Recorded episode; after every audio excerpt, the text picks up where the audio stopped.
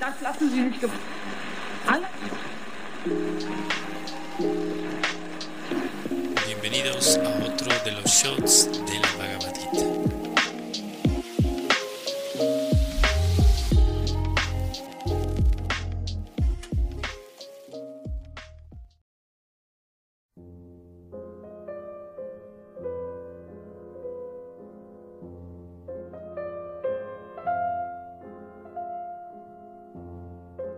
Hoy estamos leyendo el texto número 46 del capítulo 2 de la Bhagavad Gita tal como es. Todos los propósitos que cumple un pequeño pozo puede cumplirlos de inmediato un gran depósito de agua. De igual modo, todos los propósitos de los Vedas pueden ser cumplidos por aquel que conoce el propósito que hay detrás de ellos.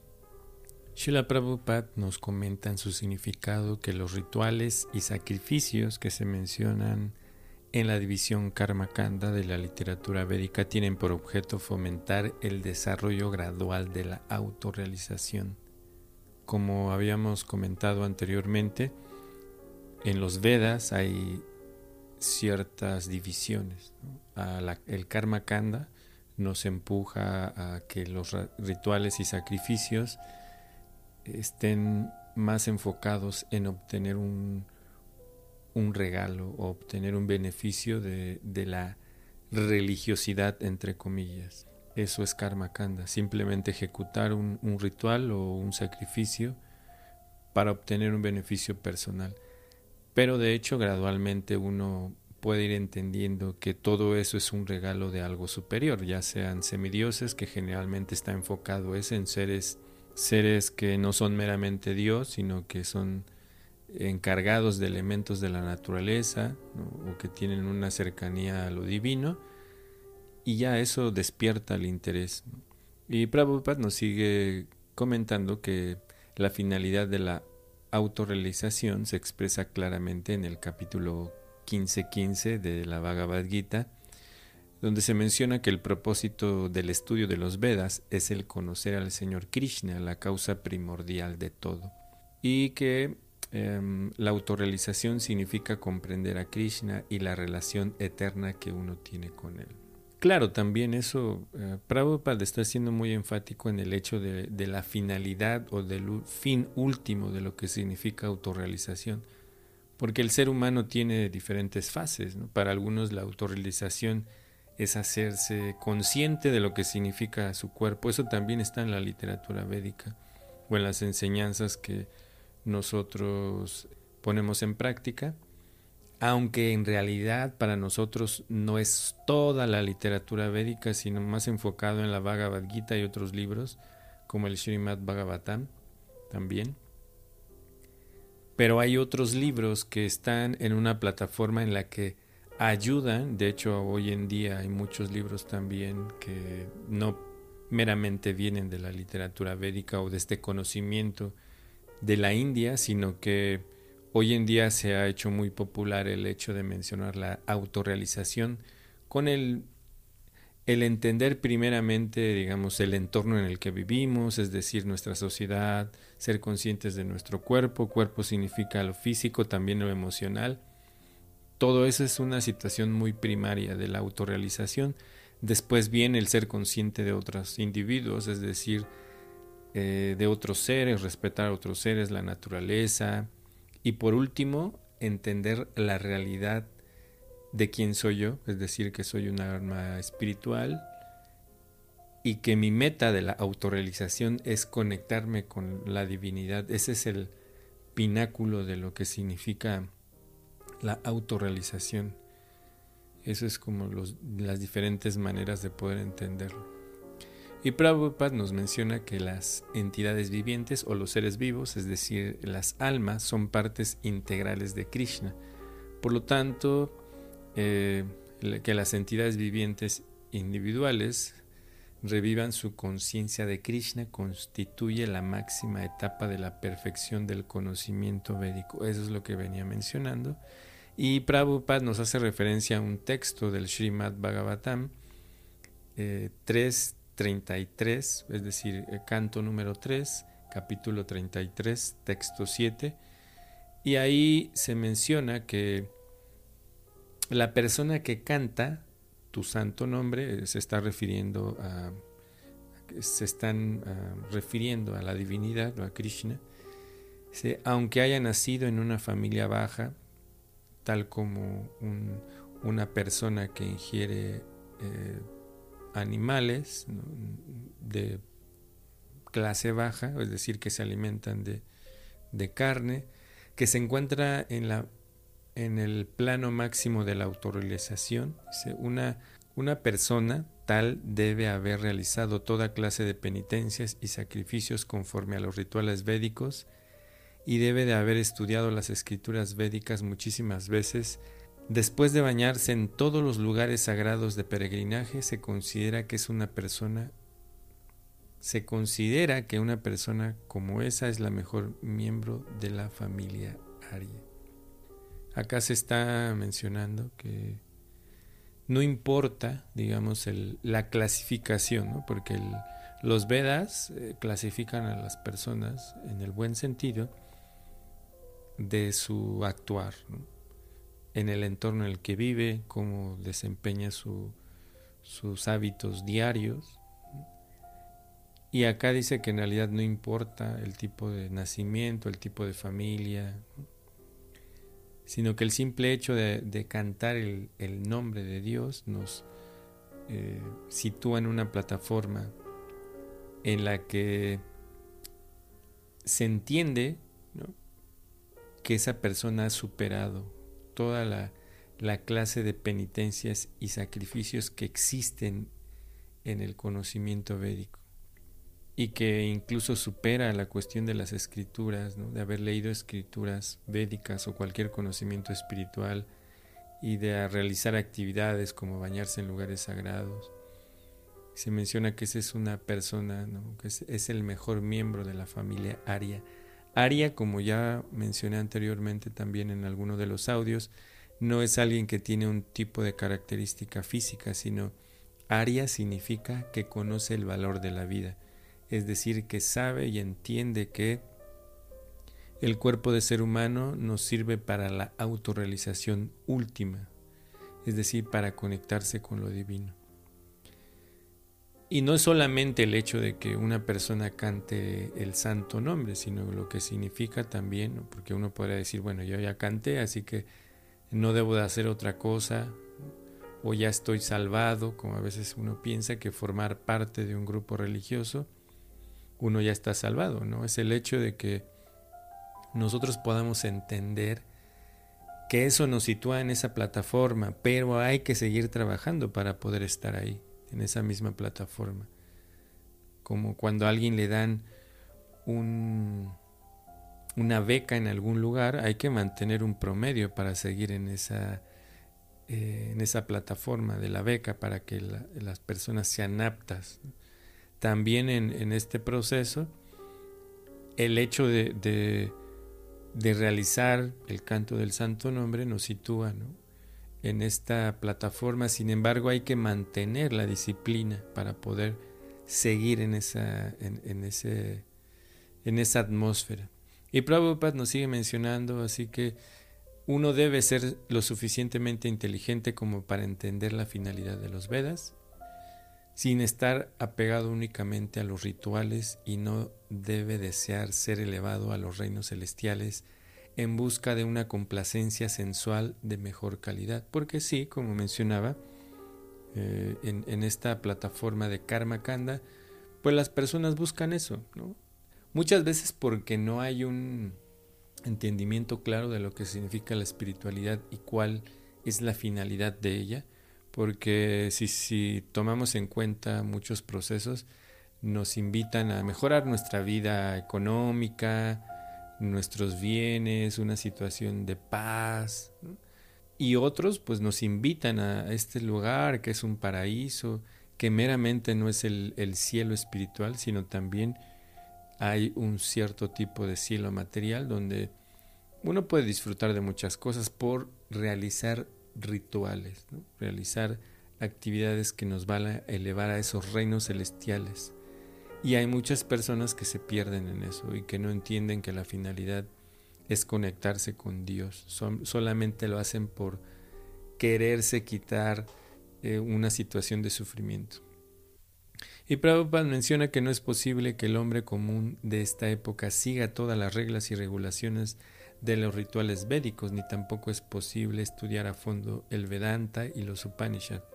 Muchas personas todavía tienen esta tendencia que le ponen más énfasis a las reglas y regulaciones de todos estos rituales. Eso en otra época, en el Karma Kanda, el objeto mismo es el propósito. Es decir, que el ritual mismo es el propósito para poder obtener algo. Pero en realidad, en el bhakti, lo importante es la intención, pero la intención acompañada con un hecho. Es decir, que nosotros no solamente ejecutamos un ritual que sea perfecto. En la India existen un tipo de personas que se llaman smarta brahmanas, donde si falla algo, o, en este caso específicamente karma kandis, personas que si ejecutan mal un ritual lo hacen de nuevo todo, entonces todo se echa a perder, son muy dados a estas cuestiones también de rituales muy uh, que a veces son un poco extraños para, para la sociedad. Eh, ¿Cómo se llama esto? De mm, llevar ciertas cosas o ciertos elementos en la tradición social, digamos, y, las incluyen en lo religioso. Supersticiones es la palabra. Muchas ocasiones las personas confunden las supersticiones con las reglas y regulaciones de los rituales en este caso. Y Prabhupada también menciona que en realidad hay muchas personas que solo se dedican al estudio del Vedanta, pero se confunden también porque hay una inclinación a veces a quitarle la personalidad a lo divino, es decir, que entender que Dios también es un individuo no como nosotros, un individuo completamente espiritual, pero es individuo. Y Prabhupada dice que ejecutar las órdenes de los Vedas requiere mucho tiempo, energía, conocimiento y recursos. Eh, porque hay muchos detalles, muchas cosas que hoy en día a veces no podemos llevar a cabo. Y por eso Prabhupada nos da todo condensado. Y dice que ello a duras penas es posible eh, en esta era.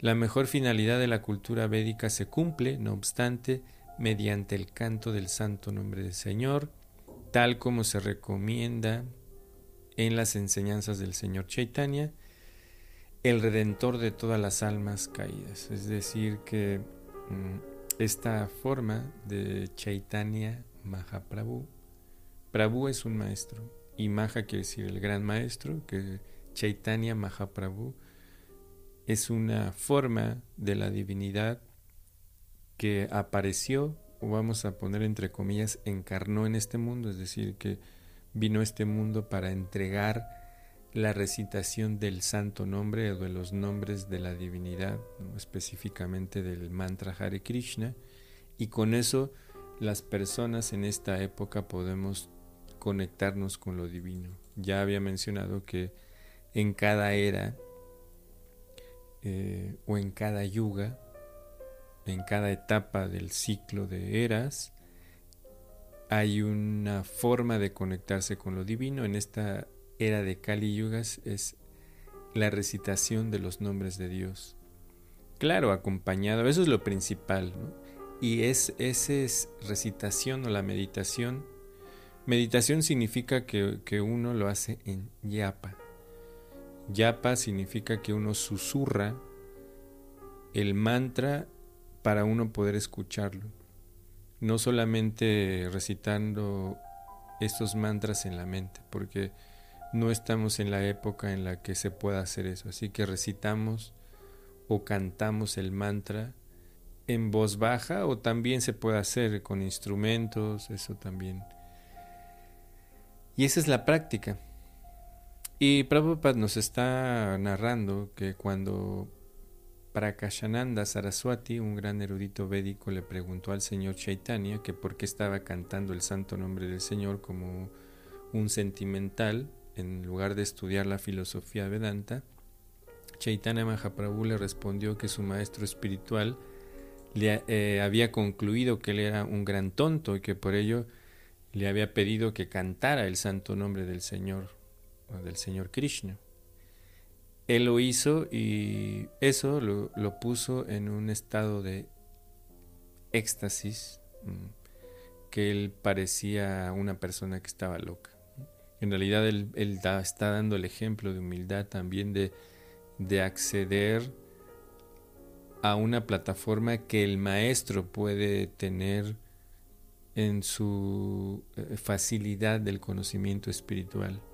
Eh, Chaitanya Mahaprabhu actúa como un ejemplo para nosotros de cómo eh, ser un devoto de Dios. Aunque Él es un aspecto, una forma de Dios, Él mismo se pone en esa posición ejemplar y en este caso nos está dando el ejemplo de que no solamente el estudio de las escrituras védicas, sino que hay que aprender lo esencial, es decir, los libros que Prabhupada tradujo es el aspecto esencial, Bhagavad Gita y Srimad Bhagavatam, y de esa manera ya no hace falta leer todo, todo, todo, porque eso tomaría vidas.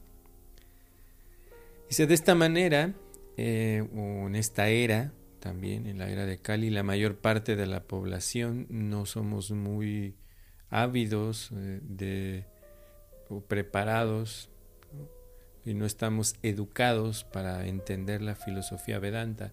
No quiere decir que nosotros seamos tontos en el sentido académico. Lo que se entiende es que para poder nosotros llevar a cabo el conocimiento de la filosofía vedanta, se requiere disciplina, se requiere un estudio de muchas vidas, se requiere aspectos sociales en los cuales nosotros no tenemos la facilidad y no tenemos eh, tampoco el tiempo, es decir, que eh, tenemos una vida muy compleja. Simplemente hoy tenemos que llevar a cabo, digamos, el camino más próximo, más rápido, que es lo que ya mencionamos, que dio el señor Chaitanya. Y Prabhupada nos menciona que la mejor finalidad de la filosofía Vedanta se cumple al cantar sin ofensas el santo nombre del Señor. El Vedanta es la última palabra en la sabiduría védica y el Señor Krishna es el autor y el conocedor de la filosofía Vedanta. El Vedanta es la última palabra en sabiduría védica y el Señor Krishna es el autor y el conocedor de la filosofía Vedanta y el vedantista más elevado de todos es la gran alma que encuentra placer en cantar el santo nombre del Señor. Ese es el fin último de todo el misticismo védico.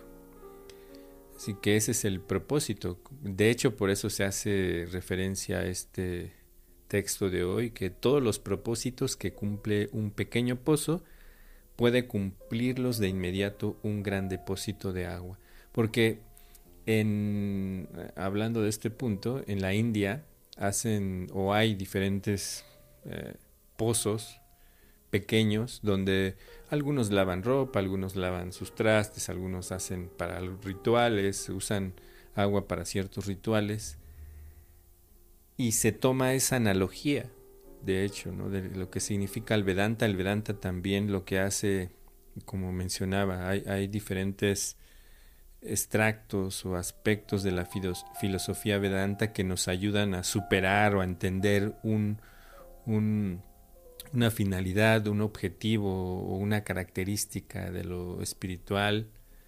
Pero en este caso, eh, lo que Prabhupada está dando a, entender es que el simple hecho de, acercarse a la divinidad cantando el santo nombre nos ayuda a entender o nos sitúa también en, como un vedantista. Los vedantistas son aquellos que han estudiado toda esa situación de los Vedas y han llegado al punto o a este punto de que el santo nombre es la mejor manera de acercarse a Krishna o a la divinidad. Y Prabhupada por eso dice que ese es el fin último de todo el misticismo védico, que toda esa situación que, que envuelve, digamos, todo el, todo, todo lo, todo el entorno que hay en los Vedas es simplemente para llegar a ese punto. Así que Prabhupada nos está diciendo, ok, todo esto que ustedes tienen, o lo que, o lo que significa la filosofía védica, eh, se puede resumir en esto y por lo tanto es mejor hacerlo, es decir, cantar el santo nombre, cualquier nombre de Dios. Específicamente Prabhupada habla del, del Mahamantra Hare Krishna porque ese es el mantra para esta época.